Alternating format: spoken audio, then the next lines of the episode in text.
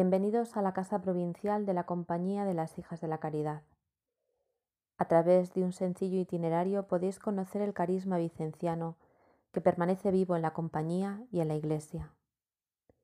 Os invitamos a contemplar, admirar y profundizar en el arte, la historia y a través de ello interiorizar el mensaje del Evangelio vivido en las obras de misericordia.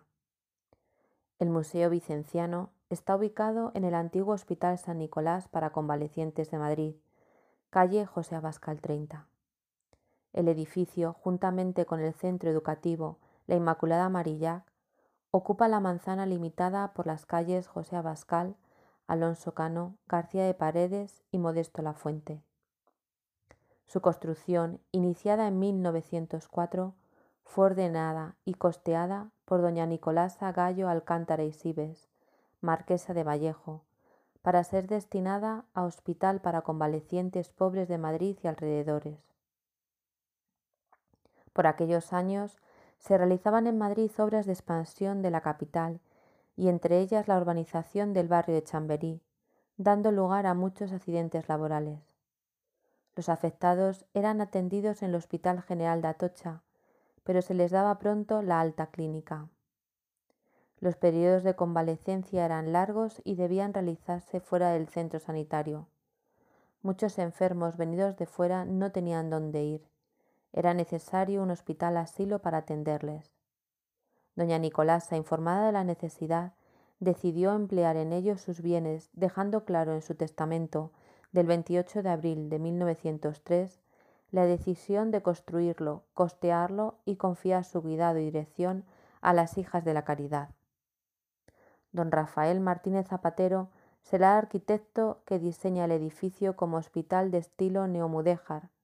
Fue inaugurado el 6 de diciembre de 1909 fiesta de San Nicolás, con la presencia del señor obispo de Madrid y algunos miembros de la familia real. Sería la última obra caritativa de la marquesa, bienhechora de los pobres y admiradora de las hijas de la caridad. Debía acoger a los convalecientes pobres por un tiempo de cinco a ocho semanas hasta que estuviesen totalmente restablecidos. Tendría capacidad para doscientas personas, cien hombres y cien mujeres, distribuidos en cuatro pabellones separados y uno de servicios comunes en el centro. Toda la zona norte se dedicaría a la escuela de enfermería para las hermanas, clínica para las enfermas, quirófano, farmacia, despachos y dirección y administración y la comunidad que atendía al hospital. Doña Nicolasa murió el 7 de enero de 1905 sin ver terminada su obra su albacea y director espiritual, el padre Aquilino Valdivieso, misionero Paul, fue el encargado de terminar las obras y organizar la inauguración en 1909.